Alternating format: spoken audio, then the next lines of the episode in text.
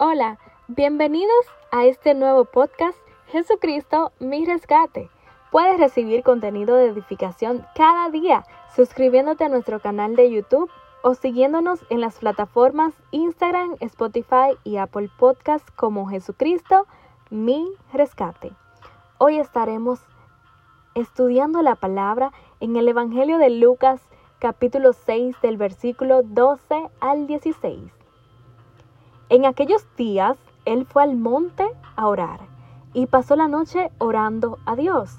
Y cuando era de día, llamó a sus discípulos y escogió a doce de ellos, a los cuales también llamó apóstoles, a Simón, a quien también llamó Pedro, a Andrés, su hermano, Jacobo y Juan, Felipe y Bartolomé, Mateo, Tomás, Jacobo, hijo de Alfeo, Simón, llamado Celote, Judas, hermano de Jacobo, y Judas Iscariote, que llegó a ser el traidor. Amén. El Señor Jesús nunca actuaba sin orar. Vemos a lo largo de las escrituras que Él oraba por todo y para todo.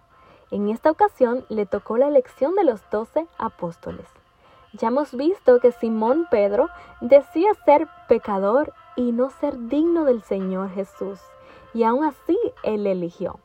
También vemos que Mateo era un publicano o recaudador de impuestos a los cuales el pueblo lo consideraban traidores.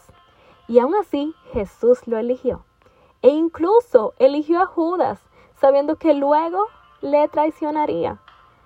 ¿Fue porque Jesús se había equivocado de personas? No, claro que no. Él oró y tenía la sabiduría para saber a cuáles elegir. Eligió a seres imperfectos como tú y yo. E incluso dejó entrar en su círculo uno que luego sería utilizado por el enemigo, pero que lo iba a llevar a la crucifixión.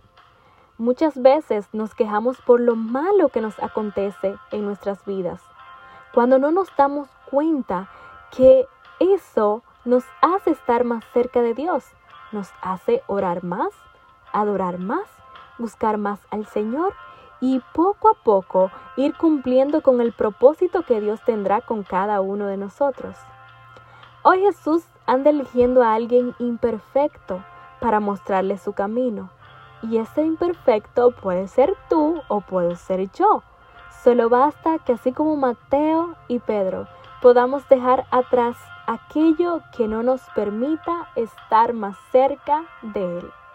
Que Dios te bendiga en este día.